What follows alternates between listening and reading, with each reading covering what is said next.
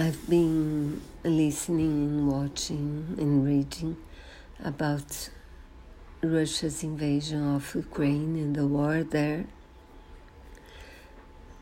And I wanted to recommend two episodes of the Daily.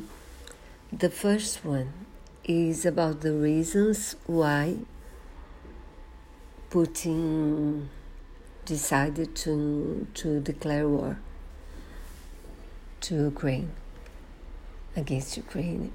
And the, uh, he has a few reasons. One, he claims that Ukraine has been part of Russia for ages and centuries.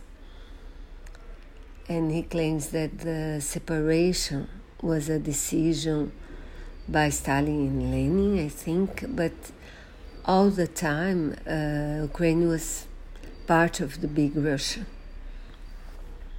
He claims the separation and change of uh, regime and government. This would be this was unnatural, and also he claims that Ukraine being part of NATO would be a real against Russia because he says that a missile from Ukraine would reach Moscow in less than 10 minutes. So, this is why he really believes that that uh, Ukraine being part of NATO would be a real threat to Russia. And the second one is today, was published today, and uh, the, there are interviews with Ukraine people saying some are leaving the country, some are staying to fight. There's also a very good interview with a journalist there who talks about the possibilities and the consequences of this war in Ukraine, in Russia, in the US, in the rest of the world.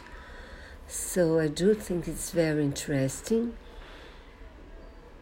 And I'd like to add some of my own feelings about it because by what I've been reading and watching on TV, analysts say that the war is, is lost already because Ukraine cannot resist Russian forces at the moment, maybe a war of guerrilla or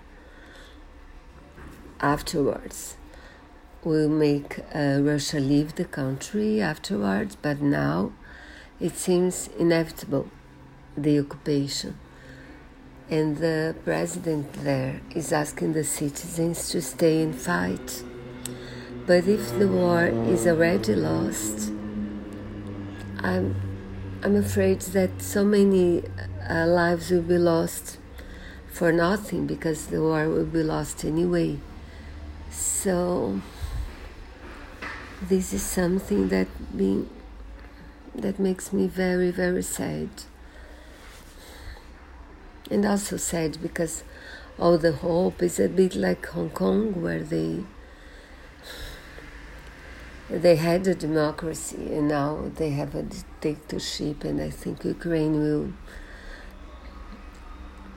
will live the same and it's so sad. And also about i'm sad for the russian people that were arrested because they protested against the war so anyway and I'll leave you the link for these two episodes because I do think they are worth listening to.